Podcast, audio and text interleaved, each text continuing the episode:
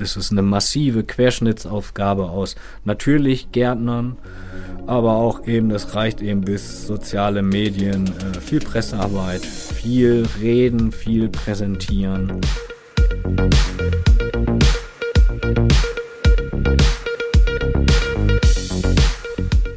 Hallo und herzlich willkommen. Ihr hört Wir sind Bremen, der ÖVB Helden Podcast. Dieser Podcast wird ermöglicht von den ÖVB-Versicherungen aus Bremen und Bremerhaven. Ich bin Olga Gahler und wir sprechen hier mit Menschen, die die Stadt voranbringen wollen und konstruktive Lösungen für Probleme finden.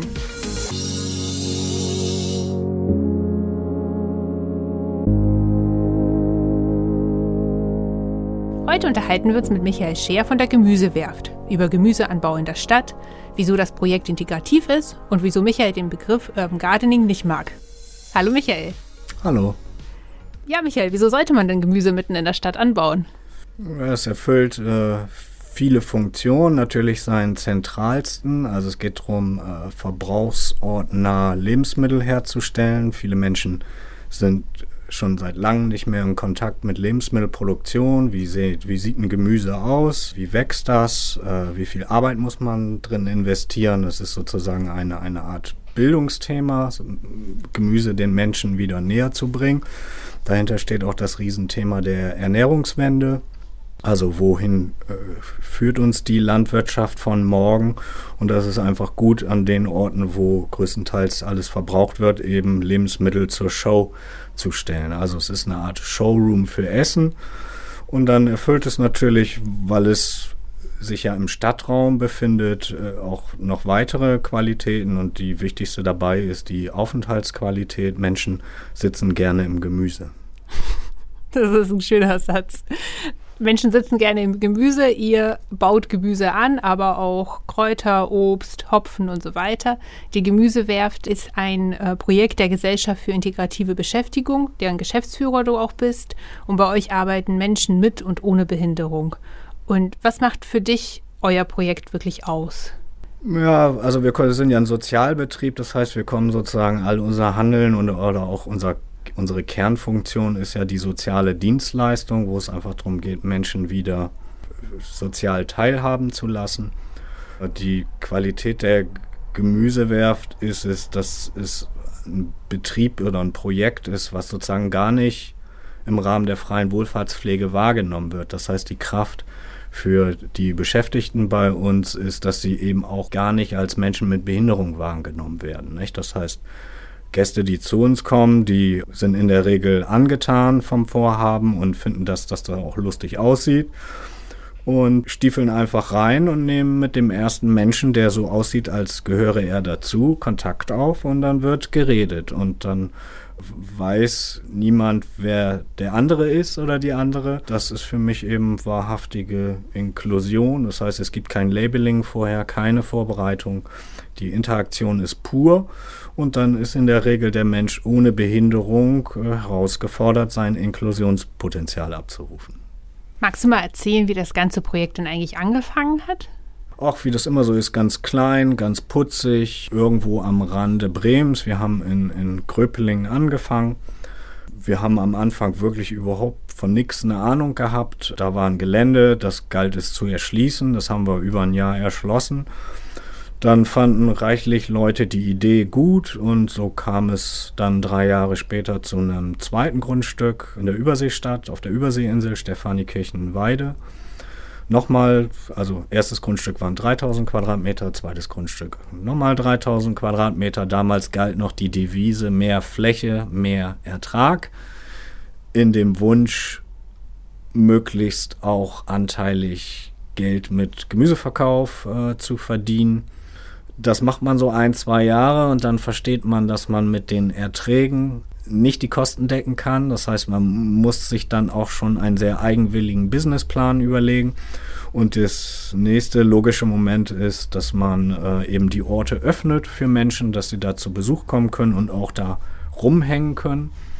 Danach habe ich länger gesucht und dann zwei Jahre später hatte ich großes Glück, dass der äh, Investor von Kellogg's, also die WPD AG das Kelloggs Grundstück gekauft hat, 15 Hektar innerstädtisch, ein Kilometer vom Stadtkern entfernt, was natürlich städtebaulich ein Traum ist. Und der hat, so würde ich es jetzt mal sagen, unsere Idee verstanden und hat sie in sein Quartierskonzept eingebaut. Und nach sehr kurzer Zeit hatte ich ein wunderschönes Grundstück äh, mit 80 Meter Weserufer, was sozusagen alle Vorbedingungen erfüllt, dass Menschen da gerne hinkommen, weil wir sozusagen nicht nur Green Space haben, sondern wir haben auch noch Blue Space. Und du hast ja jetzt gerade schon von dem Kelloggs-Gelände gesprochen ähm, und dem Grundstück, auf dem ihr da seid. Und ihr habt ja auch jetzt einen Biergarten. Wie genau. kam es dazu? Der Luxus unseres Vorhabens ist, dass man da immer so im Büro rumsitzt und viele Menschen rufen an. Nicht? Und äh, äh, man kann sich sozusagen aussuchen, mit wem man was machen möchte. Und eines der ersten interessanten Anrufe war, äh, oder es war besser gesagt ein Besuch, also der Braumeister der Bremer Braumanufaktur kam 2014 auf unser Gelände nach Gröpeling, da waren wir noch ganz am Anfang und der hat uns gefragt, ob wir seinen Hopfen anbauen können. Und logischerweise hatten wir davon natürlich keine Ahnung und er auch nicht. Und das zeichnet unser Projekt aus. Wir arbeiten uns dann da rein relativ zügig und mittlerweile haben wir Hopfenanbau drauf. Und ich meine, das gibt es nicht so oft in Deutschland, dass es sozusagen Hopfenanbau und Bierproduktion geografisch so eng beieinander liegt. Und äh, er ist mittlerweile auch sozusagen auf die Überseeinsel, aufs Kelloggs-Areal gezogen. Und jetzt produzieren wir 100 Meter von der Brauerei eben seinen Hopfen. Wird denn bei euch dann auch nur das Bier ausgeschenkt, das ihr quasi selbst, selbst angebaut habt? Selbstverständlich. Äh, Lokalpatriotismus muss ja sein. Es ist ja logisch, wir stehen für Regionalität und Saisonalität. Und wenn der, der, die Ressourcen solche kurzen Wege haben, dann ist auch logisch, dass wir dem Kraftbier Verkaufsraum bieten. Und wer trinkt bei euch so Bier? Gott und die Welt, wobei Gott war noch nicht da, aber die Welt. also es, äh, alle, alle Leute, die Lust haben, Bier zu trinken, das ist vom 25-Jährigen aus dem Viertel bis zur 80-jährigen Rentnerin. Ich bin sehr froh, dass wir nicht sozusagen nur linksliberales Publikum haben, was ja sozusagen offenkundig erstmal so auf dem Tisch liegen würde, sondern dass wir wirklich Mainstream haben bei uns, weil die Themen Landwirtschaft und so weiter, also alle politischen Themen, die dahinter stehen, betreffen eben die Menschheit. Siehst du dann auch so eine Art Bildungsauftrag bei euch? Den sehe ich nicht nur, sondern den muss ich tagtäglich abarbeiten. Also wir verdienen definitiv mehr Geld mit Bildung als wie mit den Erzeugnissen. Es ist äh, salopp gesprochen ein Showroom für Essen. Wir haben äh, insgesamt 1000 Hochbeete. Also der Klassiker, das Palettenhochbeet, äh, 0,96 Quadratmeter. Somit haben wir 960 Quadratmeter Nettoanbaufläche. Darüber lacht sich jeder Landwirt tot. Also Landwirte oder Landwirtinnen, die denken in Hektar, der Stadtwirt oder die Stadtwirtin denkt in Quadratmetern.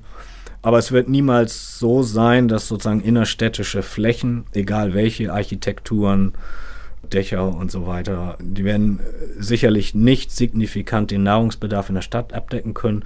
Sie werden aber eine gravierende Rolle spielen. Also innerstädtische Lebensproduktion, Lebensmittelproduktion ist definitiv wieder auf dem Weg in die alle, alle europäischen Metropolen, also alle westlichen Metropolen, wenn man so will.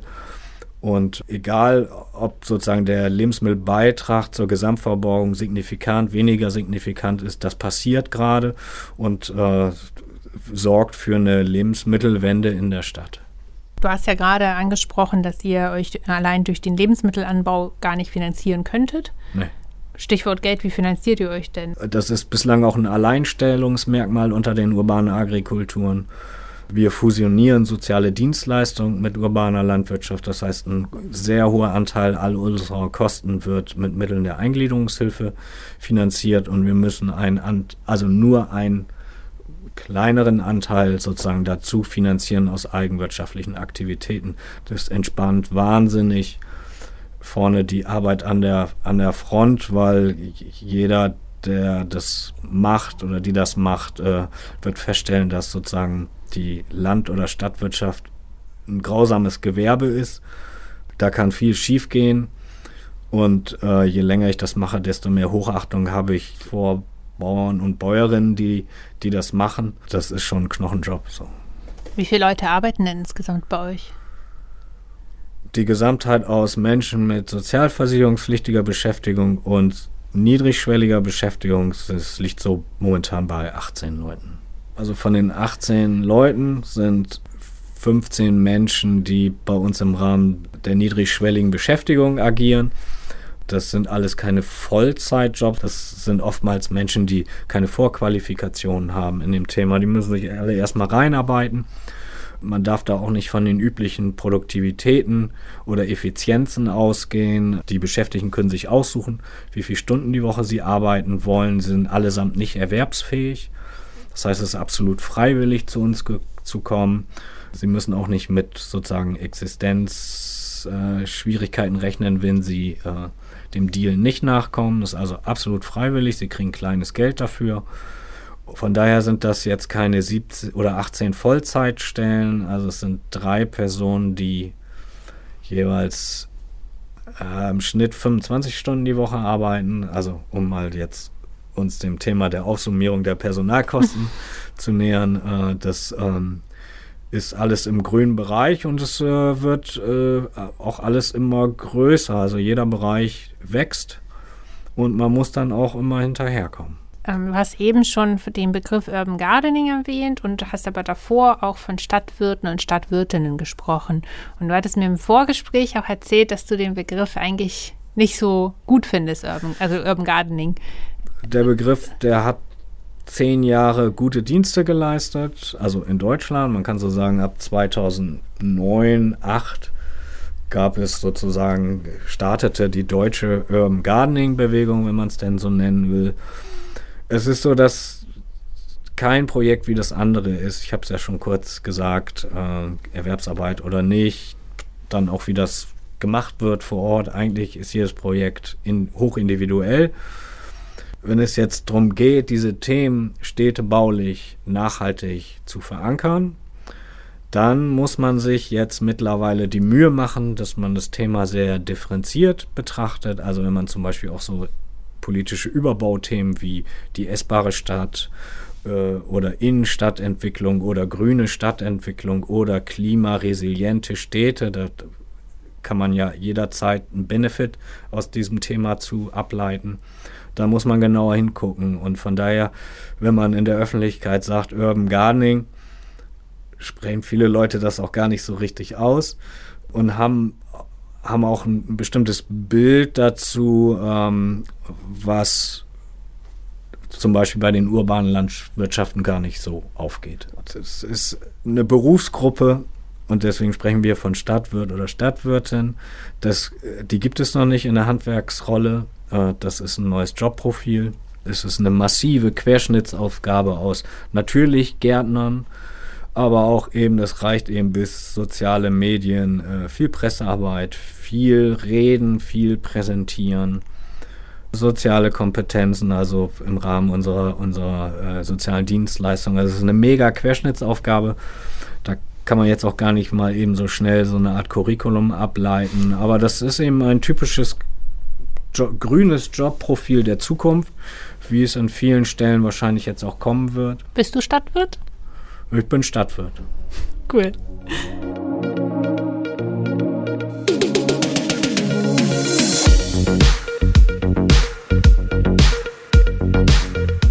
Wir sind äh, nun in der Mitte des Podcasts angelangt und wie schon zu Anfang gehört, wird dieser Podcast von den ÖVB-Versicherungen ermöglicht.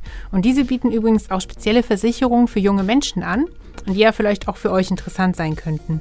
Mehr Infos zum Thema junge Leute und Versicherung findet ihr unter planlos-willkommen.evb.de.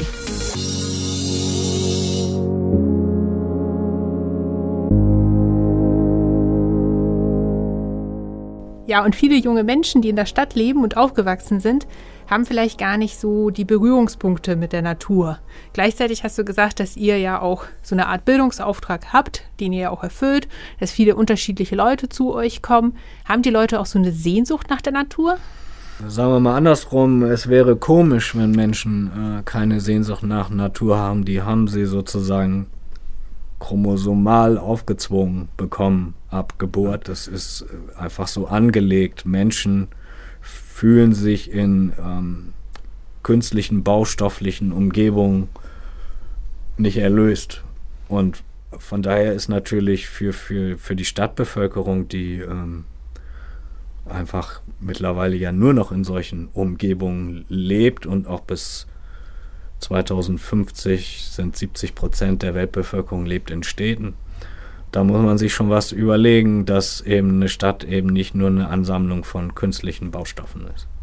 Würdest du sagen, dass der Trend zu Schrebergärten auch so ein Teil dieser ganzen Bewegung und dieser Entwicklung ist? Ja, klar. Also, wenn man in Bremen durch die Parzellengebiete geht, dann sieht man nicht mehr vornehmlich Menschen, die um ihre Rasenkante besorgt sind, sondern äh, tätowierte Menschen mit großen Ohrringen und langen Bärten, die, klar, Format ist Format, aber die sozusagen aus diesem Format im Grunde genommen die nächste Entwicklungsstufe basteln. Also klar, die, äh, also was ich gehört habe, innenstadtnah, viertelnah, also wo man schnell hinkommt, das ist alles äh, ausgebucht und da gibt es lange Wartelisten. Da haben Leute, das ist auf jeden Fall Teil dieser, dieser, dieser gärtnerischen Retro-Bewegung, wenn man das so nennen will. Und ihr als Gemüsewerft habt ihr ja neben dem Gärtnern und dem Biergarten noch ein äh, drittes Standbein. Und zwar entwerft ihr Stadtgärten, für, auch für andere. Was, was macht ihr da? Wie sieht das aus? Ja, wir bauen keine viereckigen Vorgärten äh, mit viel Kies und haben dann im Nachgang noch einen Pflegeauftrag. Also das sind die Gärten, die uns nicht interessieren. Wenn man so will, sind unsere Gärten ein bisschen so ein Baby aus der Bewegung. Im Grunde genommen verkaufen wir äh, Sozialisation mit unseren Gärten. Also die Gärten sind Medium für gemeinsames Handeln, Schaffen, gemeinsames Rumhängen von Senioren bis, bis zu Bewohnerin eines, eines Wohnkomplexes und wo, wo der Garten eben äh, der Ort ist, wo man seine Nachbarn, Bekannten äh, treffen kann, weil ist ja bekannt, die meisten Stadtwohnungen haben keinen Garten und das wird auch sicherlich abnehmen. Es wird verdichtet alles werden, das ist sozusagen Entwicklungsmathematik, das wird so kommen. Äh, also Extrembeispiel Hongkong oder also, ne? Mhm. Äh, da werden die wenigsten Garten haben und von daher auch im, im Kontext der Sehnsucht haben Leute Lust, sich in natürlichen Umgebungen aufzuhalten. Und so ein Garten ist eben so eine natürliche Umgebung. Und wenn man dann noch gemeinsam sozusagen Lebensmittel herstellt, dann hat man eben auch eine Verwertung im Anschluss. Also das sind so die Gärten, die wir bauen. Wir bauen aber auch Gärten fürs Stadtmarketing, also wo es um temporäre Verbesserung von Aufenthaltsqualitäten auf in der Regel versiegelten Flächen in der Innenstadt geht. Wir waren jetzt auch Teil, machen uns bestimmt nicht nur Freunde mit, auch Teil der Martini-Straße Verkehrsstilllegung. Äh, die grüne Stadt von morgen wird ihre Freiflächen in den nächsten 20 Jahren anders nutzen, auch müssen. Das, das Businesskonzept äh, Innenstadt also diese Form von Einkaufsmuseum, das kann man durchaus auch überregional als gescheitert bezeichnen. Das heißt, da wird es Riesenreformen und auch Rieseninvestitionen in den nächsten Jahren geben. Und da sehen wir auch unser Feld. Also wir können rucki zucki in fünf Stunden einen, einen versiegelten Platz in einen Garten verwandeln mit mobilen Beeten, bis hin eben zu Parkplatzumnutzung, äh, bis hin zu äh, Verkehrs- oder Straßenumnutzung. Und das ist unser drittes Geschäftsfeld, wenn man so will. Du hast von den Stadtgärten gesprochen, die ihr so macht, dass das eben ja keine Kieselgärten sind. Wie sehen die denn so aus? Wir kommen da nicht her und stellen dann da Paletten hin, sondern in der Regel gehen wir vorher in das Haus, wenn es zum Beispiel ein Seniorenwohnheim ist. Dann stellen wir vor, was wir vorhaben. Dann fragen wir, ob sie Bock haben mitzumachen. Oft kommt der Impuls natürlich von der Leitung. Dann ist es in der Regel ganz schön, weil ältere Leute fast alle noch ausgeprägte gärtnerische Kompetenzen haben, teilweise auch viel größere als wir. Und die fühlen sich natürlich total an ihre Kindheit, Jugend, an ihr Leben erinnert und äh, fanden das eben auch eine große Qualität, selbst Lebensmittel herzustellen und sie auch entsprechend dann zu verarbeiten. Das ist ja, anbauen ist ja das Einfachste, dann ist ja plötzlich alles fertig. In der Regel auch alles gleichzeitig, mehr oder minder. Also es gibt so Intervalle für bestimmte Sorten. Und dann hat man auch ungeheure Mengen, die man jetzt nicht in zwei Tagen aufessen kann. So, das heißt, man muss wirklich den ganzen Workflow, muss man schon dann auf der Schippe haben. Und dann muss man sich mit Einmachen beschäftigen, mit Konservieren. Das ist äh, sehr komplex und die alten Leute, die können das alle und äh, die sagen dann auch ganz schnell, ja, wir hätten gerne das, das und das. So, und dann äh, fängt sozusagen die Sozialisation in dem Moment schon an. Dann sitzen Leute nebeneinander, die seit einem Jahr, die kennen sich zwar, aber die haben nie miteinander gesprochen. Kriegt jeder eine Rolle, also wer gießt, wer kümmert sich sozusagen und dann ist man schon im Dialog und äh, klar, da wird sich auch gestritten, aber das ist ja alles Teil von äh, menschlichem Dasein und äh, das ist der dramatische, also Sozialisation als, als zusätzlicher Wert, das ist der dramatische Unterschied äh, zu klassischem Gartenbau. Und jetzt rein optisch, wie kann man sich das vorstellen? Also stellt ihr dann irgendwie, ich weiß nicht, zehn Hochbeete hin oder grabt ihr dann ein Stück des, weiß ich nicht, der Fläche neben dem äh, der Seniorenresidenz um oder wie, wie ist das? Bisher waren alle Gärten Hochbeetgärten von fünf Stück bis 60 Stück. Wow. So, da muss man schon ein paar Mal fahren und äh, es ist auch ein total schweres Produkt so. Also man braucht immer großes Geschirr auch, um das irgendwo hinzufahren. Je nachdem, je mehr Beete es sind, desto mehr Anbaufläche hat man. Aber auch umso mehr äh, visuelle Wirkung hat man. Nicht? Also wenn ich fünf Hochbeete auf dem Marktplatz hinstelle, ja, dann ist das so ein bisschen lustig. Wenn ich da aber 50 hinstelle, dann ist das schon eine Gemüseattraktion. Und dann, äh, also ich setze mich immer gerne hin und messe. Also die Stadtentwicklung von morgen, die muss immer messen, ob sozusagen die Idee auch aufgeht. Und äh, dann gucke ich von zehn Leuten, wie viel gucken, gucken dahin, wie viel treten heran, wie viel fassen an und wie viel probieren. Mich freut es sozusagen, dass irgendetwas in der menschlichen Seele in Reso automatisch in Resonanz geht mit, mit Natur. Also wir erleben auch nie oder so gut wie nie Vandalismus. Wir haben noch nie einen dramatischen Schaden gehabt. Was wir öfters erleben, und das ist ja das, was wir dann auch eigentlich wollen, ist, dass die Leute ernten, heimlich, ganz süß irgendwie. Also dann kommt man am nächsten Tag, dann sind so alle Bohnen weg und so.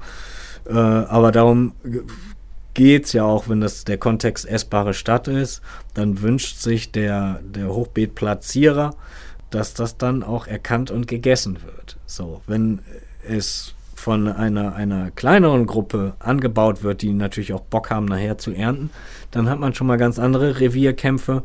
Das muss man dann je nach Funktion gucken.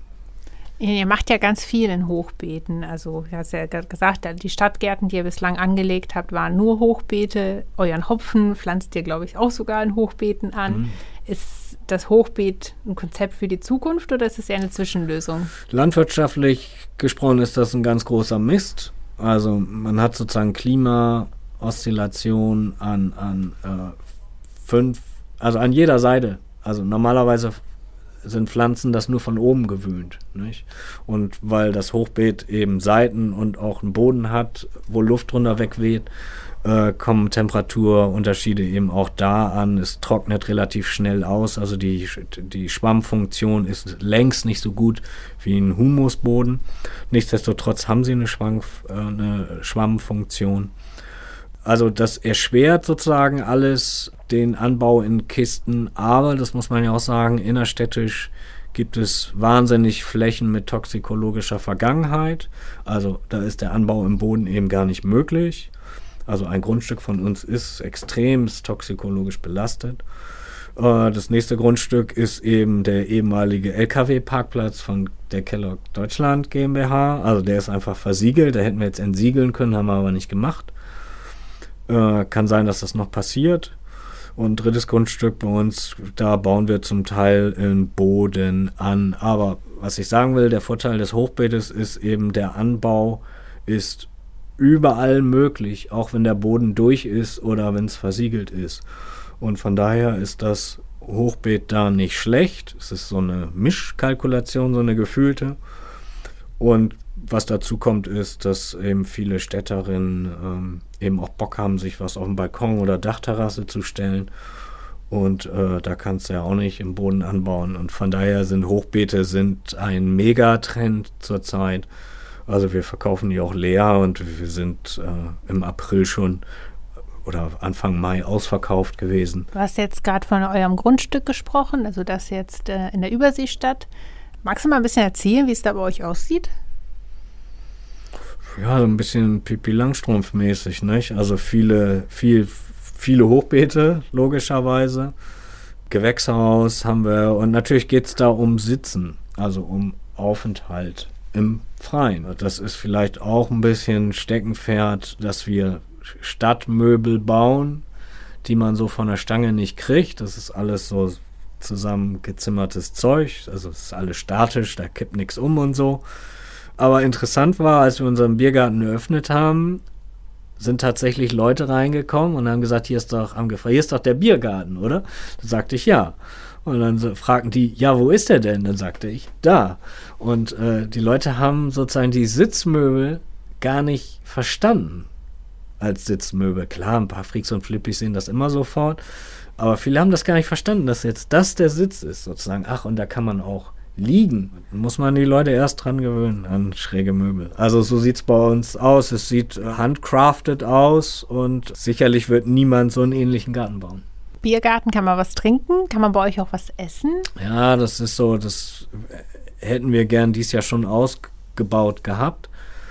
Auch das ist nicht so einfach, da braucht man, braucht man viel Inventar und auch Infrastruktur und das ist eben ein LKW-Parkplatz mit eingeschränktem Platz. Also ja, es gibt Kuchen, also einfache Dinge gibt es, gibt es ein paar Snacks, aber das sozusagen wir, da sind wir jetzt noch nicht, dass wir eine Gastro da haben, wo der Koch dann sozusagen dem äh, stylisch in den Garten geht, um seine Zutaten dort zu ernten. Äh, da sind wir noch nicht. Er hat es mir aber auch im Vorgespräch von einem Tram-Dinner erzählt. Ja, ja, also wir sind ja wie alle anderen auch ein bisschen Corona geplagt seit zwei Jahren jetzt und können viele Sachen nicht so veranstalten, wie wir das eigentlich wollten. Aber ein Format, ein, ein, ein Dinnerformat ist eben das Tram-Dinner. Wir haben mal irgendwann, äh, wir haben mal ein zweites Grundstück bekommen von der Wirtschaftsförderung Bremen und da waren äh, Gleichschienen und dann habe ich zu jemand, die gerade mit mir da war, von der Biostadt Bremen,